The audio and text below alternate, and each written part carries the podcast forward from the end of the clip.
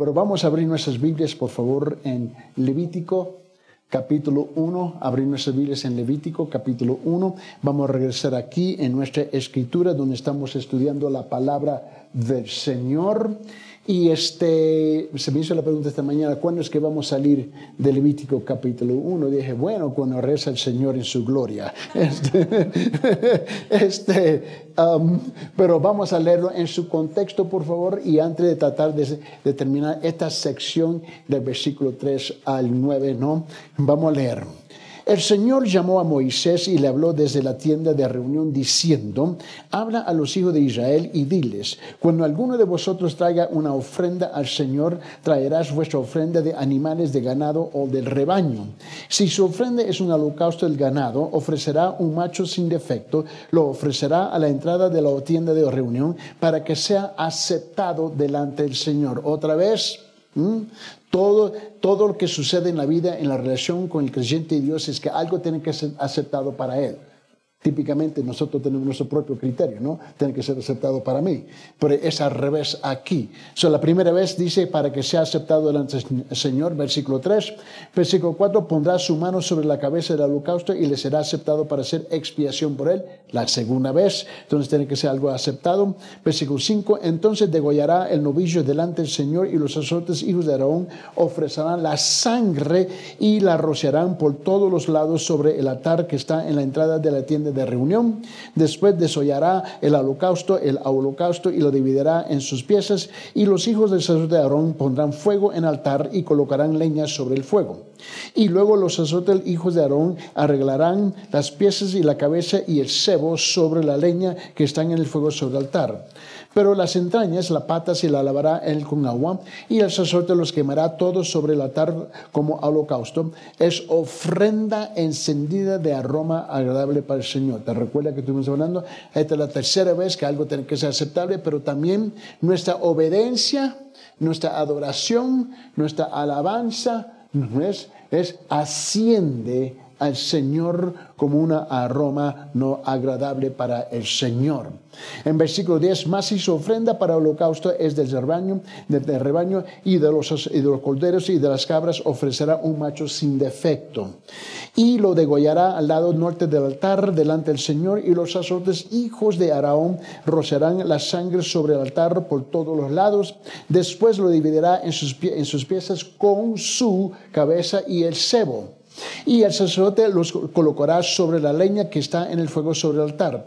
Pero las entrañas y las patas, ¿no? Las lavará con agua y el sacerdote los ofrecerá todo, quemándolos sobre el altar. Es holocausto, una ofrenda encendida de aroma agradable para el Señor. aquí está la cuarta vez que vemos que algo tiene que ser aceptable y, agradable al Señor. Eso lo vimos al fin de versículo 3, al fin de versículo 4, al fin de versículo 9, ahora al fin de versículo 13, aquí 14. Más si su ofrenda para el Señor es un holocausto, holocausto de aves, entonces traerá su ofrenda de tortugas o de pichones. Y el sacerdote lo traerá al altar y la quitará la cabeza y la quemará sobre el altar, y su sangre será exprimida sobre el costado del altar.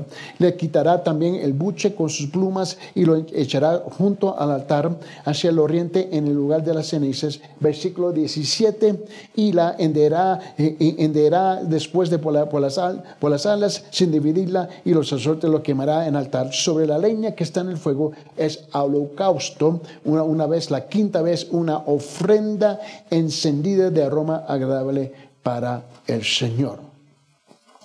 Es aquí donde nosotros tenemos que captar algo. Y es sutil, este es el problema.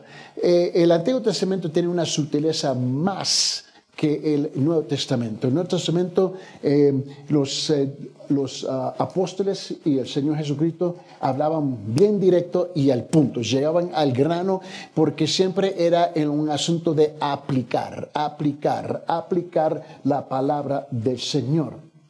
Cuando tú y yo entramos en el Antiguo Testamento es donde nos perdemos porque ahora las narrativas son larguísimas, usa un lenguaje en cuanto tú y yo estamos muy desconectados, alejados por miles de años porque ¿quién aquí practica el, sistema de sacrificio? Nosotros no, no, lo practicamos y no hablamos así. So, el lenguaje nos deja un poquito afuera del órbito, en el aire, patinando, porque no comprendemos que el lenguaje es el lenguaje del Antiguo Testamento sobre el Evangelio. Y, y nosotros escuchamos el Evangelio principalmente del Nuevo Testamento. Y cuando le escuchamos el Antiguo Testamento, ¿de qué está hablando? Y estamos un poco, este, mucho más, más, que poco, o como dicen, poco, mucho, desconectados, eh, cuando, cuando estamos leyendo y escuchando el Antiguo Testamento. La otra cosa, no sé si notaron y lo ha dicho en el pasado, pero permíteme de repetirlo, que aquí en capítulo 1 hay algo más que sucede el Señor aquí nos habla de tres clases de personas, la clase alta, media y, la clase baja, y, eso se nota en el tipo de ofrendas o sacrificios que pueden atraer. ¿Mm? La cosa es que nunca se le permitía a un pobre utilizar la palabra nada.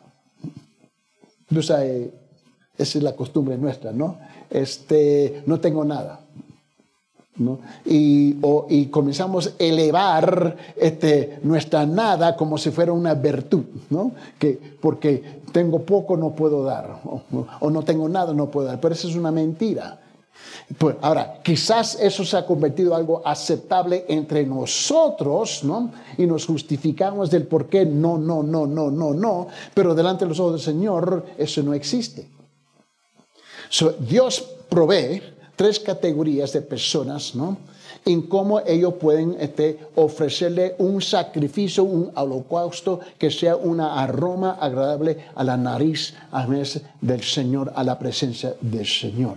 Aún si no podía, el más pobre, si no podía eh, este, comprar ni siquiera un pichón, como lo dice aquí, ¿no? O tótula, ¿no? Ese, este, tenía también la opción que podía ir al campo y agarrar uno. Interesante, ¿no? So, aún el pobre podía agarrar y esperar un pichoncito, ¿no? Y, y, agarrarlo y llegar al templo para ofrecerlo. So, en otra palabra, nunca existía una razón de por qué aún el pobre no podía ofrendar. So, obviamente ofrendaban según su nivel o su capacidad o su estatus económico, clase alta, clase media, clase baja. ¿Me comprende?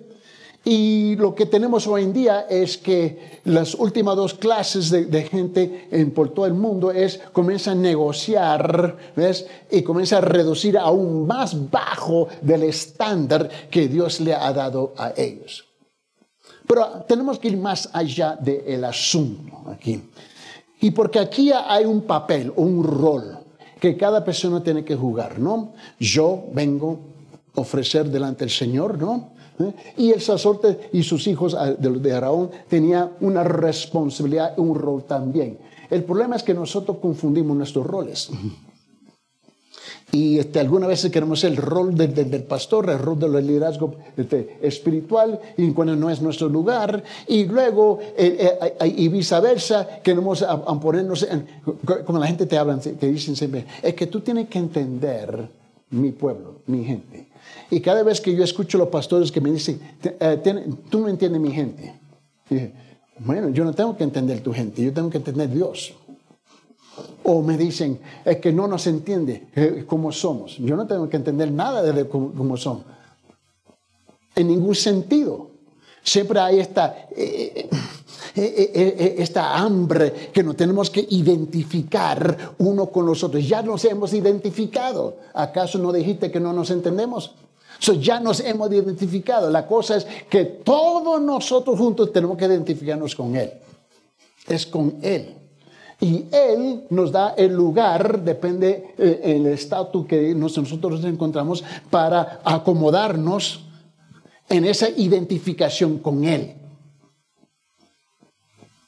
Y este es un lenguaje igual que encontramos en el Nuevo Testamento cuando está presentando el Evangelio. El Evangelio es para todos, para todos. No hay un Evangelio especial para el rico, no hay uno para los otros dos grupos. Es igual, Dios es parejo, pero como tú y yo nos acercamos a Él, Él nos da esa opción, ¿no? Reconociendo la realidad nuestra. Pero ¿cómo es que hemos llegado al punto donde estamos en el momento? Si es que somos honestos, ojalá que somos honestos, ¿no? Estamos donde estamos por las decisiones que hemos tomado. ¿Cierto, sí o no? Ahora, muchas veces no, no reconocemos las decisiones, siempre le echamos la culpa a otra persona, ¿no? Es que él o ella, mi abuela, mi abuelo, mi mamá, mi papá, mi hijo, mi hija, qué sé yo, qué sé yo. Siempre razonamos, ¿eh? pero Dios nunca acepta eso. Dice, ok. Mira, los tres grupos, dice, ok, pero todos se, tienen que presentar delante de mí y todos necesitan perdón. Ahora, los tres entran en el mismo reino. No hay un reino de los, en los cielos de los ricos, no hay uno para clase media, ni uno para, todos entramos en el mismo lugar y si no lo sabe, el pobre va a caminar sobre las mismas este, carreteras o caminos y calles de oro. ¿Mm? Nosotros no estamos estar trabajando, no vamos a estar caminando sobre calles de bronce. Vamos a ser bien claro aquí en las cosas. Pero hay roles importantes que se van desarrollando aquí. Si se recuerda la semana pasada, estuvimos hablando de varias cosas. Punto número uno, que el pecador mató a la víctima. ¿Se recuerda de eso? Estuvimos hablando de eso específicamente. Punto número dos, que el, el inocente murió por el culpable. Ninguna de las tres clases puede reclamar otra cosa murió por nosotros, por nuestros pecados, ¿no? Tres, la sangre derramada del sacrificio cubriría el altar de sacrificio y el altar donde los fuegos del juicio consumirían la víctima. So, todos nosotros tenemos que participar y ver la sangre derramada para cubrir la ira de Dios en cual se manifestaba en las llamas que brincaba y consumía el sacrificio, pero no el que vino a sacrificar. eso era importante, ¿no? Y eso, ahora quiero llegar a punto número cuatro hoy día, en cual los ricos, ahora, note en la forma como el, aquí, que es como el Evangelio se está describiendo, ¿no? Pero un lenguaje muy desconectado para nosotros. Pero el énfasis es sobre el rico, el rico, el rico, el rico. ¿Por qué? ¿Porque él está más condenado que el otro? No porque ese era el estándar más alto y se tenía que cumplir. Ahora, imagínense los otros dos estándares. ¿Se le da un pase? ¿Se le permite no cumplir? No. cuando Dios le habla fuertemente y directamente a ese grupo, eh, ¿qué es lo que nos espera nosotros? Igual. Mira bien, Punto número cuatro. Los ricos deben hacer que los sacerdotes que preparen el altar y ofrezcan el, el, sacrificio. Repito, los ricos deben hacer que los sacerdotes ¿no? preparen el altar y ofrezcan el sacrificio. Ellos, tenían, ellos no tenían el lujo, tú sabes, en las sinagogas, en el templo, la costumbre era que el rico entraba, ¿no? Y él tenía las primeras filas. ¿Por qué? Porque compraba la silla. Eh, comprar su asiento. Y aquí en la iglesia tenemos hermanos que dicen, esta es mi silla. y Dios guarda si, si alguien está, y está sentado te recuerda, hemos tener esas experiencias. Bueno, en ese caso yo le digo a los hermanos, en caso, por favor, un favor. Mira, milagro, si esa es tu silla, por favor, hazme un favor. Llévate a casa cada domingo, ¿no? Y regrese cada domingo con ella. Pero primeramente págame 100 soles por esa silla. Y hay, gente que, eh, que Dios, y si ellos entran y tú estás sentado en su silla, te da aquella mirada y no son miradas de fe. aquella mirada de que... y, se caen, y se quedan de pie ahí, esperando a que tú agarres la idea de que, oh, esta es su silla. y, hay, y hay iglesias así. Todo el mundo ya sabe, no toque esa silla. Ese es de fulano de tal. Ahora, tú ves a dos sillas ahí, yo sé que ahí está marcado Héctor y Mónica. Ahí están, ahí están, ¿ok? ¿Me comprende? Yo sé que atrás no le toca la silla del hermano Leoncio. ¿okay? Dios guarda, ¿no? De frente una patalada y chao. Pero la cosa es esto, es que el judío se había acostumbrado a entrar en el templo o en la sinagoga así.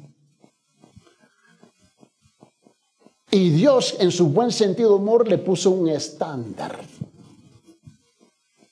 Y muchas veces el que da más dinero en la iglesia cree que tiene más autoridad para mandar, ¿no?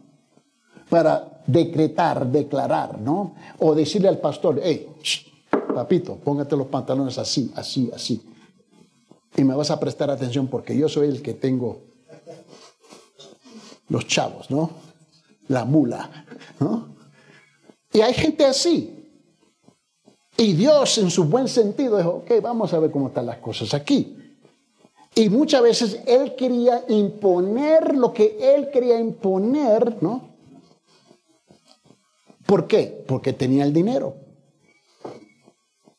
Y quería tomar el rol o el papel de los sacerdotes. Y Dios le pone un paro aquí. Mira bien, permíteme, Levítico capítulo 1, mira, regrese conmigo versículo 6 versículos. Ahora tú puedes ver que el mensaje en el Antiguo Testamento no es tan anticuado.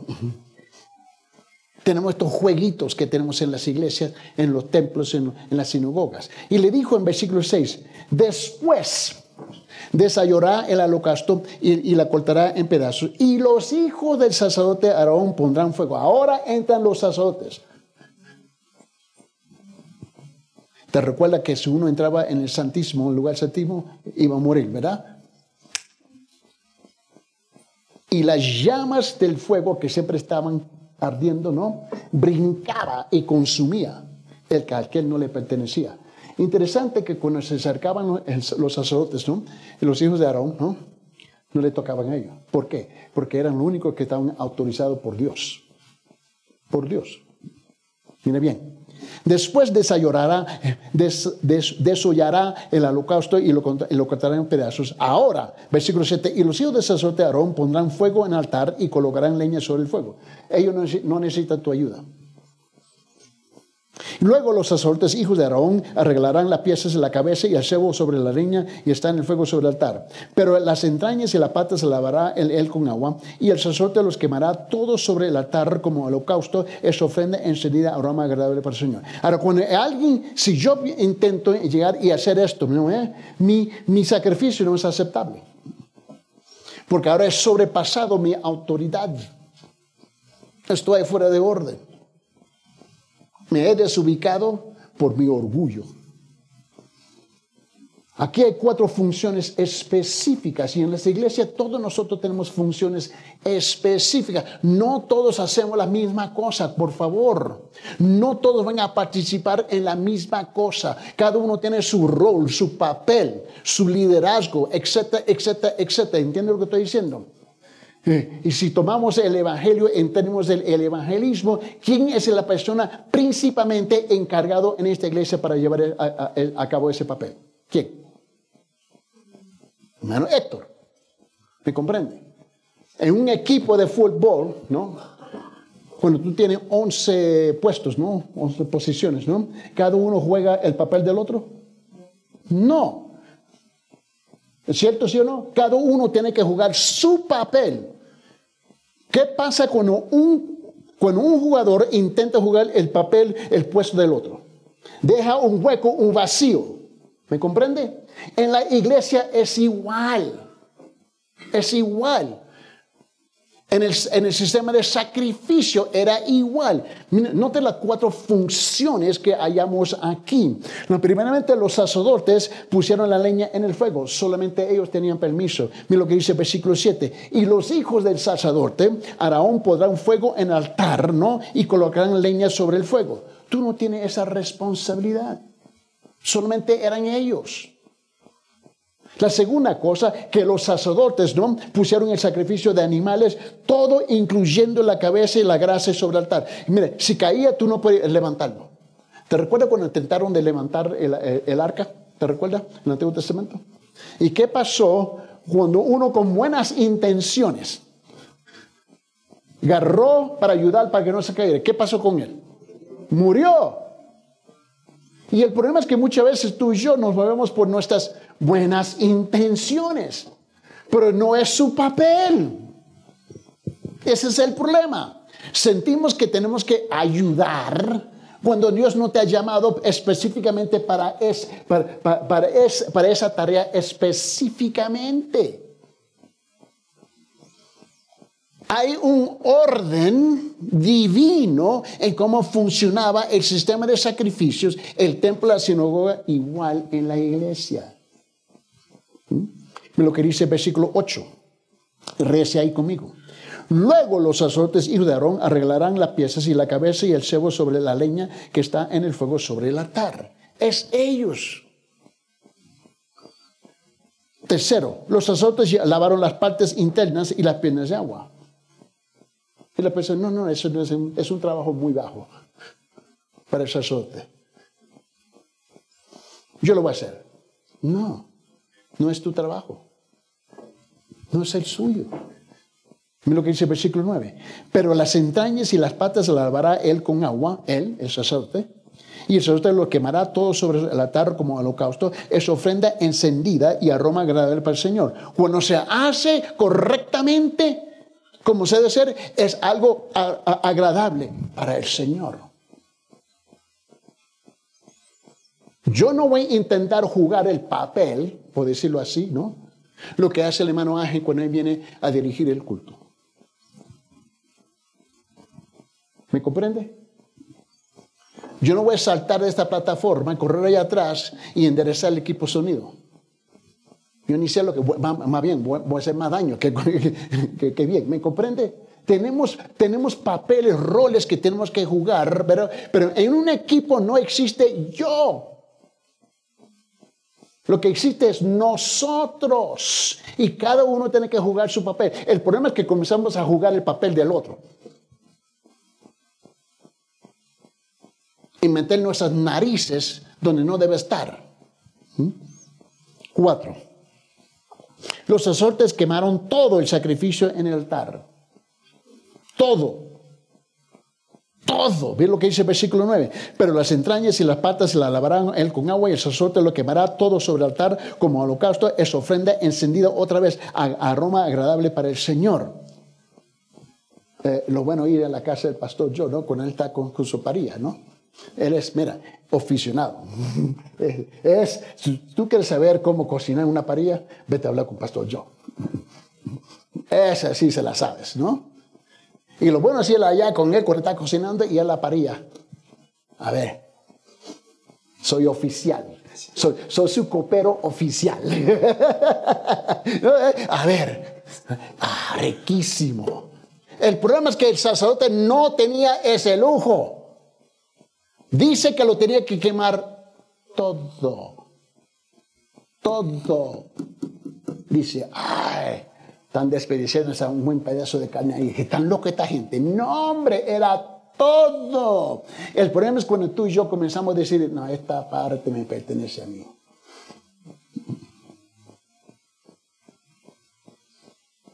Y comienzas a jugar un juego con Dios. Era todo o nada. Esta es una imagen, otra vez como estamos desconectados por años y siglos y siglos y miles de años ¿ah? de este sistema, estamos desconectados y, y, no captan, ¿por qué tengo que leer esto? ¿Por qué lo tengo que estudiar? No le entiendo. Este es una imagen del Evangelio. Es una imagen de los sufrimientos agudos y dolorosos de Cristo y del sacrificio completo que estaba haciendo, que Cristo fue consumido completamente en la cruz. Este es el cuadro que se está pintando aquí. Todo el animal fue completa y completamente sacrificado. Por lo tanto, se entregó completa y completamente a sí mismo para hacer el sacrificio por el hombre. No fue parcial.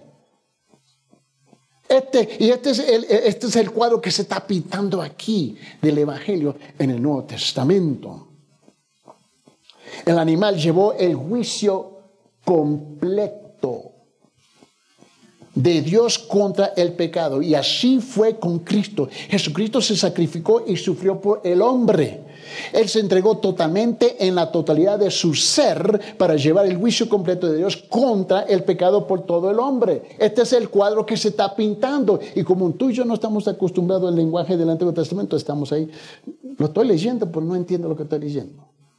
Y la responsabilidad nuestra no importa si sea el pastor yo, mi persona, sea el hermano Héctor, es de explicar los conceptos en la palabra. Permíteme, abrir su Biblia en Isaías, por favor. Isaías. En Isaías capítulo 53, versículo 7, note lo que dice, note el lenguaje. ¿eh? Cuando él dice en versículo 7, Isaías capítulo 53, fue oprimido y afligido, pero no abrió su boca. Este es el lenguaje del sistema sacrificial. Este es el lenguaje que está pintando un cuadro sobre el altar de sacrificio. Fue oprimido, afligido, pero no abrió su boca como cordero que es llevado al matadero y como oveja que ante sus transquiladores permanece muda, no abrió él su boca. Interesante cuando estaba en Israel que, y, me llama la atención que antes de sacrificar una oveja, es como en, en la cárcel penal, ¿no? Eh, cuando van a ejecutar un prisionero, siempre lo llevan a él, ¿no? Para dar su última cena. Y le dan la opción. ¿Qué es lo que quiere? Dice, bueno, yo quiero un bistec encebollado, un lomo saltado, así. Y, se lo dan. Interesante, se lo dan. ¿No? Y dice, ¿pero por qué? Porque si tú no entiendes, sale de la Biblia. Porque va a ser su última cena. Y le dan. Y siempre le dan opción. En, Norteamérica le dice, oye, le dice, ¿qué es lo que quiere comer? Yo quiero así, así, así, así. Y, la familia y todo el mundo asustado que así se lo dan. Porque va a ser su última cena. Pues sabe, cuando iban a sacrificar las ovejas, por ley siempre le daban de comer a la oveja primero. Por ley. ¿Sabe por qué? No sé si ha notado. Pero cuando tú has comido algo suculente, lo mejor posible, tú sabes que te está chupando los dedos. Ah, tú estás súper satisfecho. Estás contento, más bien, estás listo a caminar sobre las nubes, ¿no? Estás feliz. Yo he visto a Ángel así. Yo he visto a Ángel así alto, flaco, negro aquí, pero yo no sé dónde pone la comida. Yo creo que en los zapatos. pero este hombre puede comer. No, no, no, no ha notado los flaquitos cómo pueden comer. Es impresionante a verlos ellos. Yo veo la comida en el momento 5 kilos solamente con la mirada. pero este, no, como nada. Pero ¿sabe por qué le dan de comer? Porque no sé si nunca ha visto el, el cuadro pintado Magnus Day donde tiene la oveja amarrada ahí, ahí está. Porque cuando tú le das a comer a una oveja, esto está dócil, está feliz y no pelea. Está con la barriga llenita, todo, está chupando los dientes. Y, y, le amarran y se queda así, feliz. Y está y fácil para sacrificar. Algunas veces cuando me inviten a comer yo me pienso, ¿qué sacrificio tenemos aquí? Porque el animal es dócil, cooperativo. nunca se ha visto una oveja sobre el altar del sacrificio peleando. Igual con los otros sacrificios. Había una ley de darle de comer primero. ¿Por qué? Nunca, nunca he notado su actitud cuando tú terminas de comer y tú has disfrutado. Nunca he notado, ¿qué me importa? Dígame lo que tú me quieres decir. ¿Qué me importa ahorita? ¿Tú me quieres enviar al infierno? Envíame, yo no voy, pero envíame, ¿qué me importa? Yo estoy disfrutando.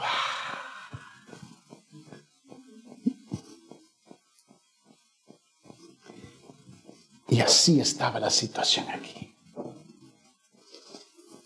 Cuando dice, fue oprimido y afligido, pero no abrió la boca. Versículo 7, Isaías 53. Como cordero que, se, que es llevado al matadero. Esta es la parte. Como cordero que es llevado al matadero. Así llevaron los corderos. Y como oveja que antes sus transgredores permanece muda, no abre él su boca. Ahora, cuando yo tan abre, mi, mi esposa me grita, no es muy agradable. Grítame después de darme de comer. No lo que tú quieras. Ah, sí, mi amor, sí, mi amor. Chévere, no problema. no problema. ¿eh? Esa chiquita prepicosa me puede manejar. ¿no? Después de 50 años, todavía. Sí, mi amor. Mira, Romanos capítulo 5, versículo 8 dice esto. Dice, pero Dios demuestra su amor para con nosotros, siendo aún pecadores. Cristo murió por nosotros. Mantenga ese cuadro, ese cordero sobre el altar. El siguiente versículo, Romanos 5, 9, dice, entonces mucho más habiendo sido ahora justificados por, por su sangre, seremos salvos de la ira de Dios por medio de él. Punto número 5. Punto número 5. El resultado de la ofrenda quemada. No se olvida que, que, que Levítico 1 está hablando de la ofrenda quemada, que es la imagen de Cristo en la cruz. El resultado de la ofrenda quemada, quemada de rico, el dulce aroma del sacrificio agradó al Señor y el sacrificio era aceptable a Dios. Otra vez, regrese conmigo versículo 9. Levítico 1. Este es el estándar, esta es la norma. ¿Mm? Pregunta, aquí, a ver, Angélica, Carla, ustedes que juegan con la ley toda la semana porque es el trabajo de ustedes. Ah, pregunta, ¿hay un estándar en donde un rico tiene que eh, obedecer la ley y un estándar diferente para un pobre? ¿E-, ¿Es igual para todos? ¿Es igual para todos? No existe, no existe lenguaje pero es igual. Ahora, lo que hace el fiscal, lo que hace el juez es otra cosa, pero la ley se le aplica a todo el mundo parejo, ¿sí o no? Ese es el punto aquí. Por esa razón, Levítico, que es el libro de la ley,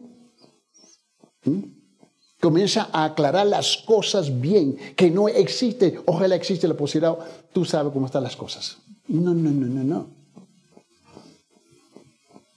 Y él ahora la persona rica hizo dos cosas significativas que agradaron a Dios. Cuando dice en versículo 9, pero las entrañas de la pata lavará él con agua y el sacerdote lo quemará todo sobre el altar como holocausto, es ofrenda encendida, aroma agradable para el Señor. Me recuerdo años atrás, yo estaba, un montón de años atrás, Estamos viviendo aquí, ah, ya entrando cuatro años aquí en Cusco, pero tengo 15 años viajando a Perú. Y estaba en Tacna. Y cruzaba de, Chile a, Perú todo el tiempo trabajando y luego fuimos al norte.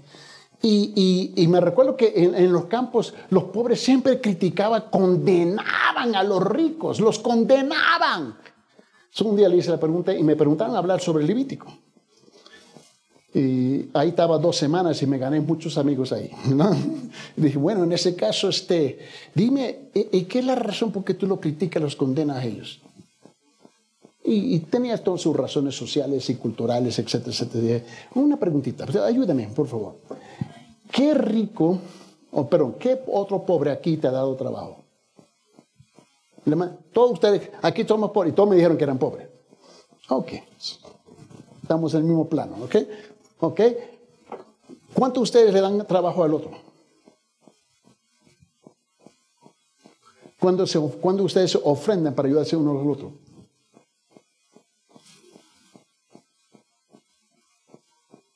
Pero miren la estándar de la palabra. Y me dijeron, no, pero eso es solamente para los ricos. No, ustedes no han leído bien. Otra vez, Angélica, la ley se aplica ¿Diferente? ¿Alta? ¿Media? ¿Baja? No, hombre, es igual. Es igual. Las dos cosas que le agradó mucho al Señor es que Él, el rico, creyó. ¿Creyó qué? Creyó y obedeció a Dios y se acercó a Dios exactamente como dijo Dios. Como Dios, le dijo, haz esto. ¿Y qué la tenés el pobre? Mi circunstancia no me permite hacer, haz esto. ¿Cierto? Y Dios le arregló la cosa, dijo, traigo un pinchoncito. Si no lo puedo comprar, vete al campo y agarrarlo. ¿Qué excusa tenía? Ah, ¿No hay tiempo? ¿No hay pinchocitos? No, hombre, olvídate. Los pichones dominan todos los cielos. ¿Mm? Mira bien. Y la segunda cosa es que Él ofreció el sacrificio, la ofrenda quemada ante el Señor. Él tuvo que participar, te recuerda ya en Levítico capítulo 1, versículo 4, tuvo que poner su mano, ensuciarse, ensangrarse, para transferir simbólicamente su pecado al sacrificio. Hizo exactamente, dijo, no hombre, No puedo porque tengo un traje de mil dólares. Me voy a ensuciar, no puedo tocar eso. Me hice un manicure. Me costaron 500 dólares, no puedo. No, Tú, eh, no, él hizo exactamente lo que Dios le preguntó a él. ¿Cuánto más nosotros? Al hacerlo, Dios vio el sacrificio, la imagen de su amado Hijo que iba a morir por los pecados del, mundo. Pero nosotros condenamos, criticamos a los ricos. Solamente por celos y envidias. Es la única razón. ¿Pero acaso no todos aquí estamos buscando ser un poquito más ricos de lo que somos?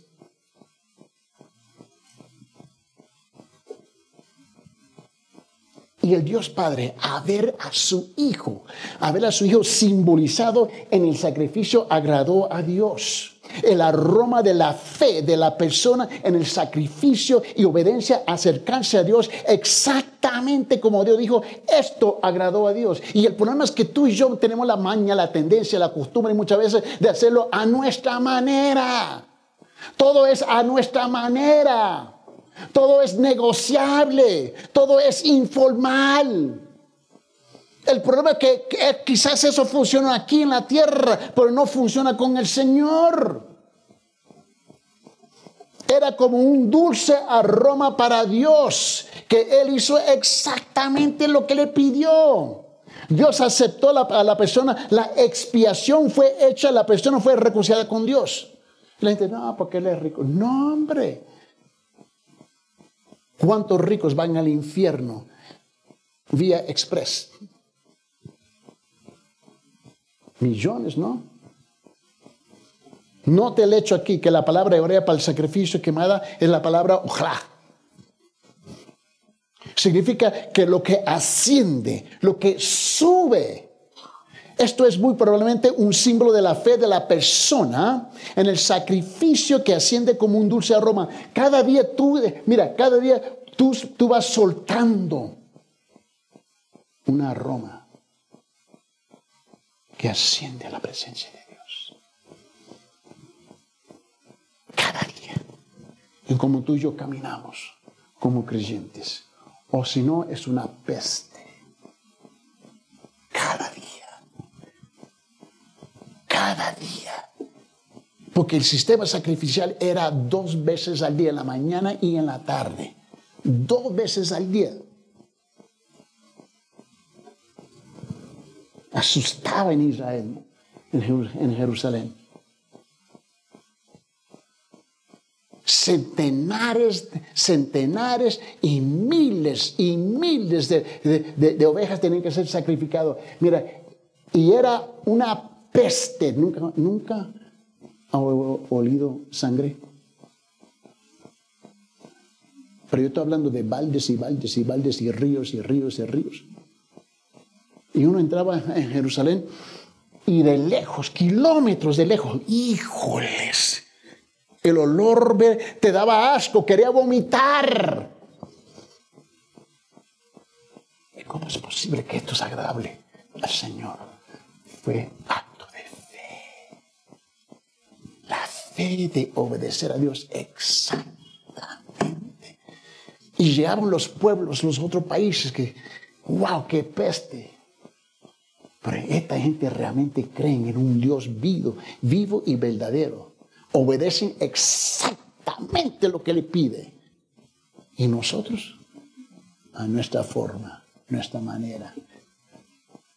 Yo amo a Dios a mi manera. ¿Nunca he hablado con una persona así? Yo le sirvo a Dios, pero a mi manera. Todo es a mi manera, a mi forma. Yo pienso, yo, ¿no? Yo siento, yo opino. Ese no es el, núcleo de nuestro ser.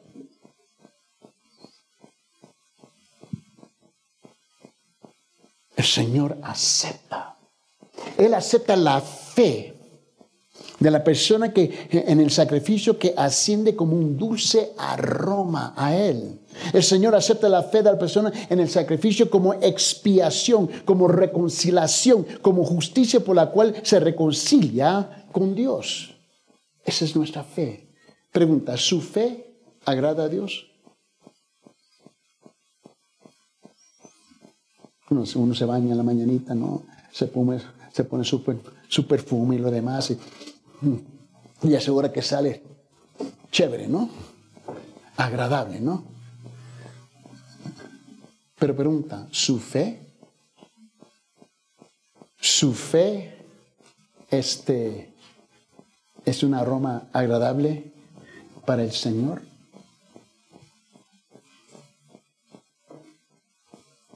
Dios dice, haz tal cosa, y tú dices, ah, ¿por qué? O peor, ¿cómo? Tú sabes que la pregunta ¿cómo? es una negación.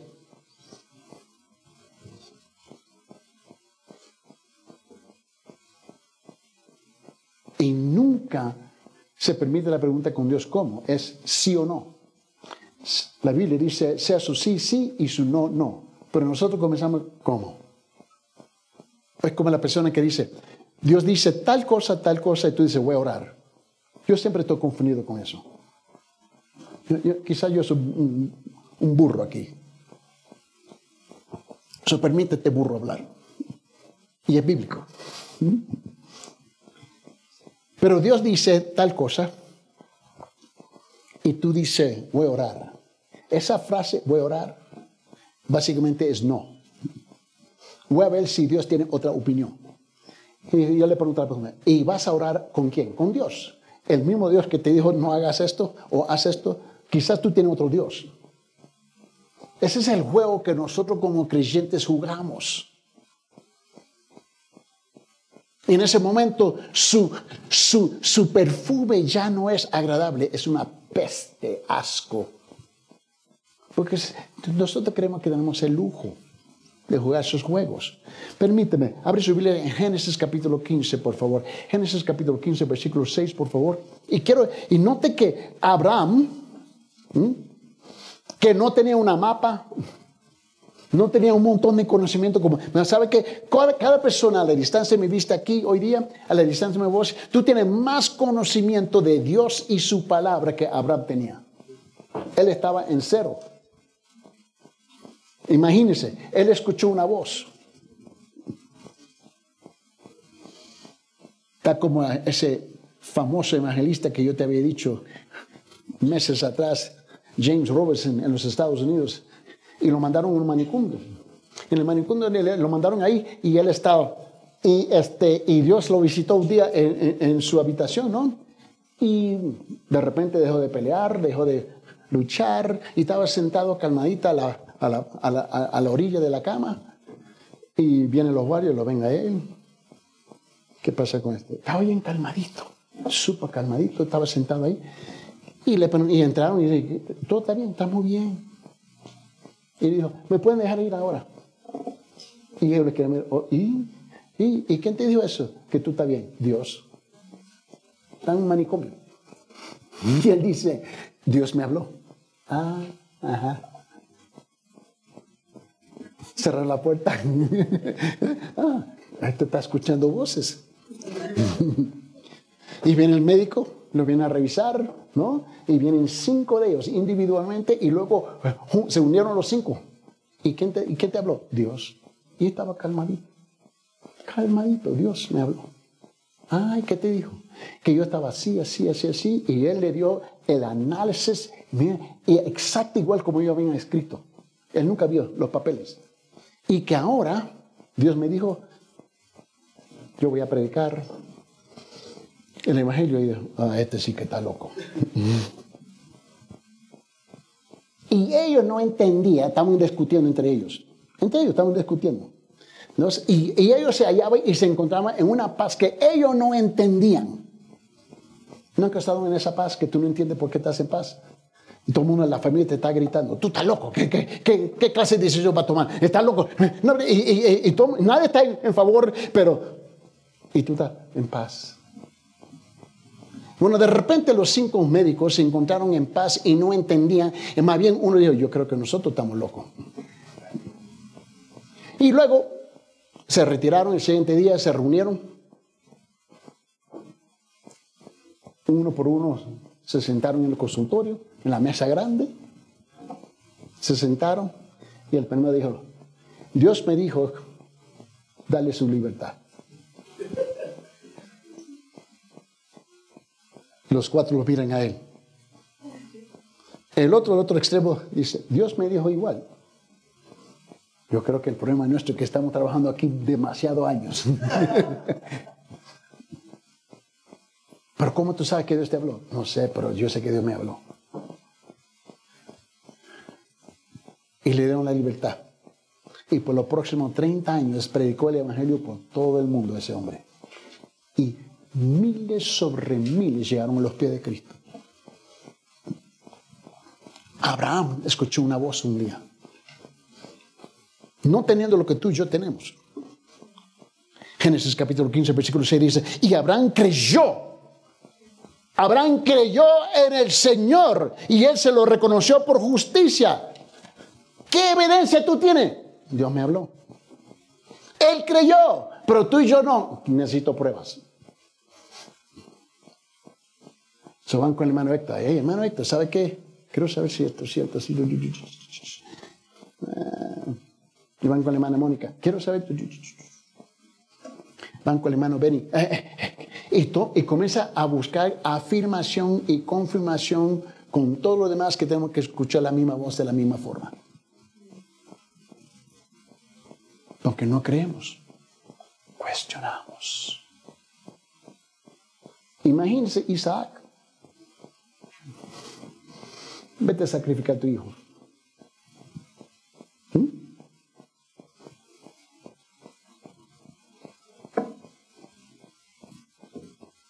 ¿Qué haría? Nico entra en casa. Sachi, Dios me habló. Ella te manda a la gloria. te manda a la gloria para conocer esa voz que tú dices que escuchaste. Él creyó. No tenía una base por creer, pero él creyó. Romanos capítulo 4, versículo 9. El apóstol Pablo viene a afirmar lo que dijo en Génesis capítulo 15. Romanos capítulo 4, versículo 9 dice, es pues esta bendición solo para los circuncisos, los judíos, o también para los incursisos, los gentiles nosotros. Porque decimos, a Abraham la fe, la fe, la, la fe le fue contada por justicia. Pregunta, ¿la fe en su vida es contada por su justicia?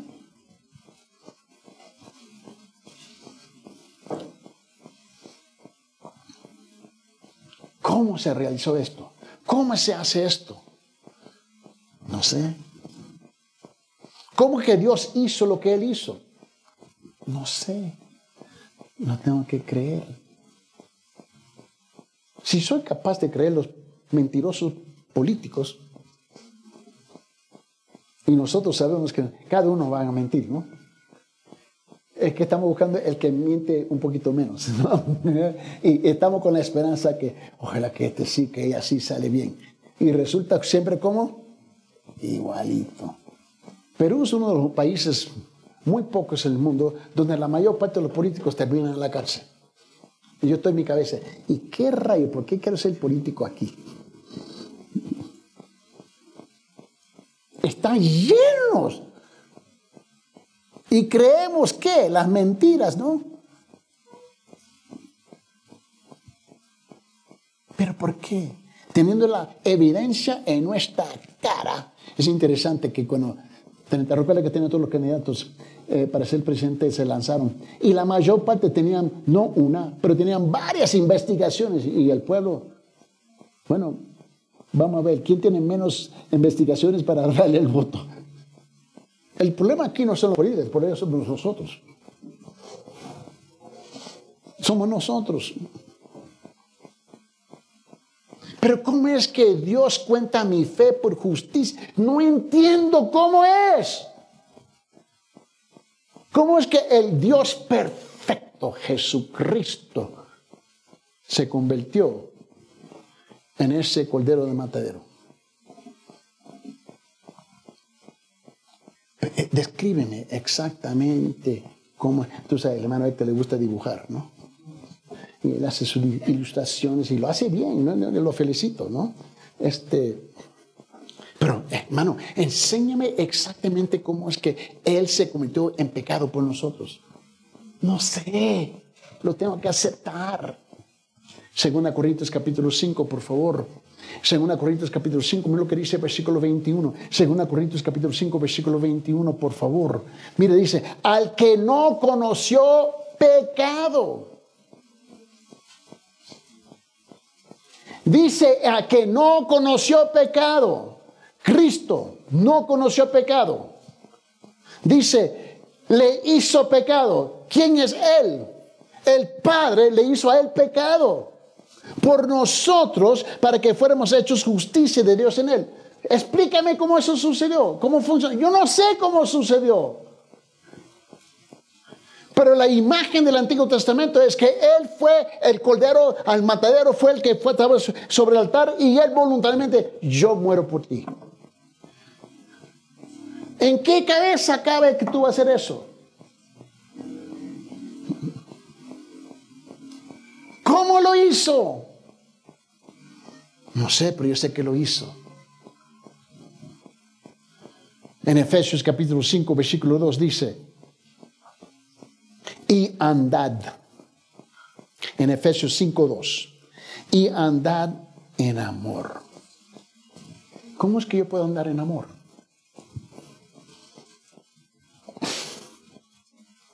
Nunca has saludado a una persona, hola, ¿qué tal? Buenas tardes, buenas noches, buena mañana, y te insultan.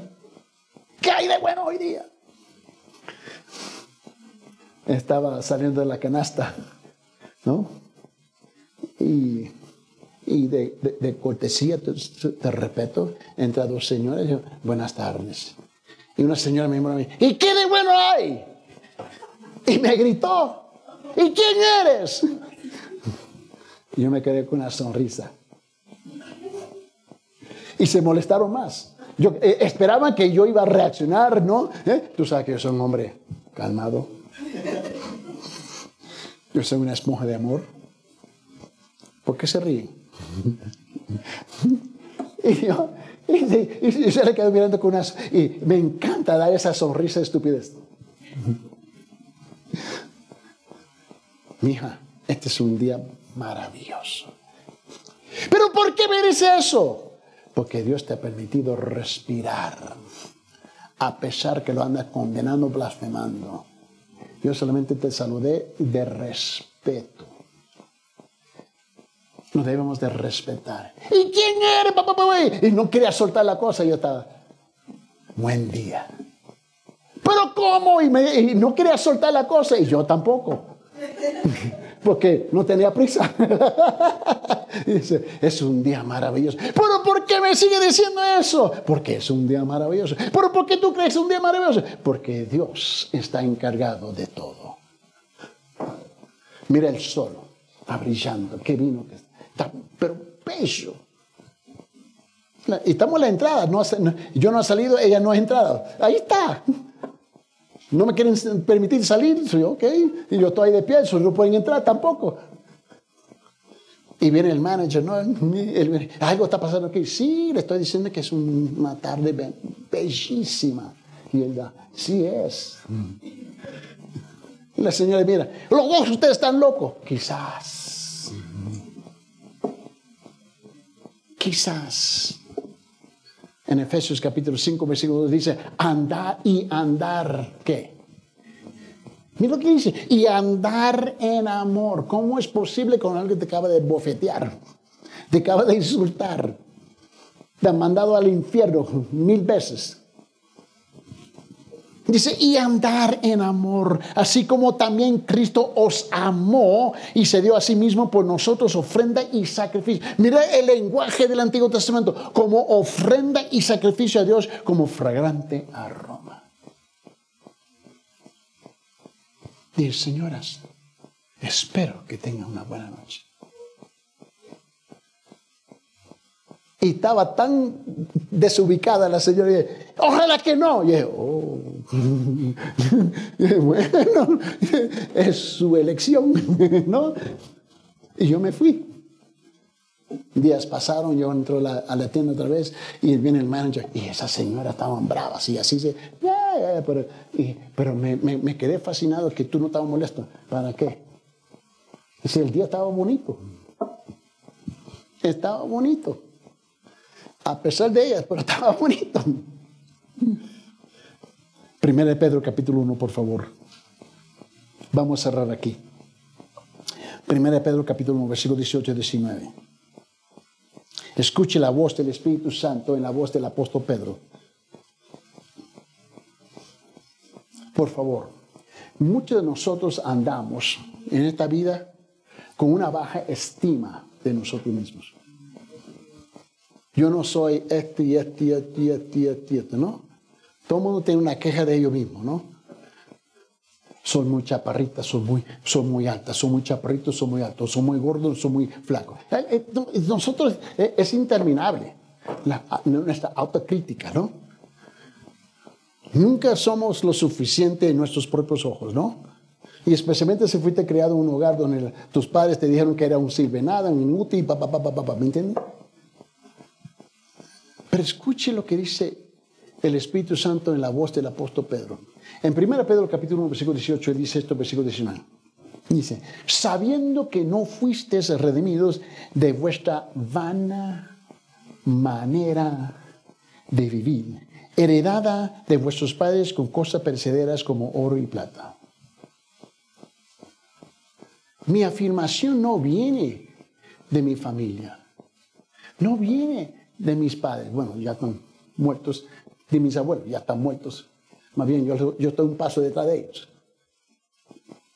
Nunca ha venido de las personas. Por lo menos aprendí algo de mi abuelo. Su afirmación está en Dios.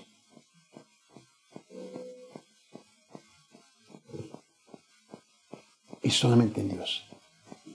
Que te critiquen yo duermo, mira, pregunta mi esposa.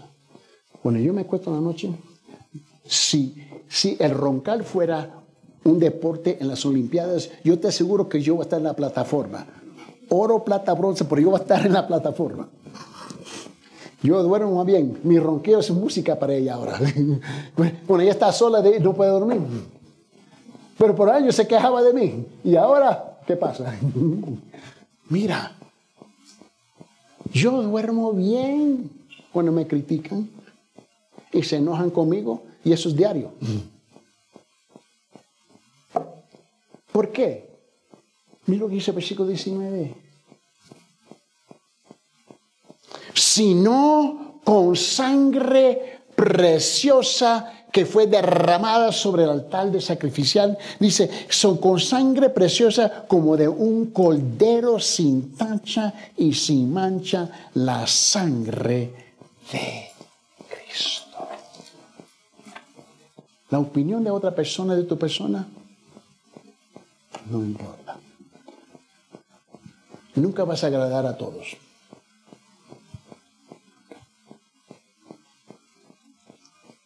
Busque agradar a Él. Que su vida sea una aroma agradable al Señor. Oremos, Padre. Gracias, Señor, que hemos tenido este privilegio, Señor, de hallarnos, encontrarnos en la presencia suya, Señor. Y que, Señor, tú nos amas de tal forma que no hay ninguna otra manera, Señor, de rechazar ese gran amor que tú has derramado por nosotros. Ya lo he demostrado, Señor.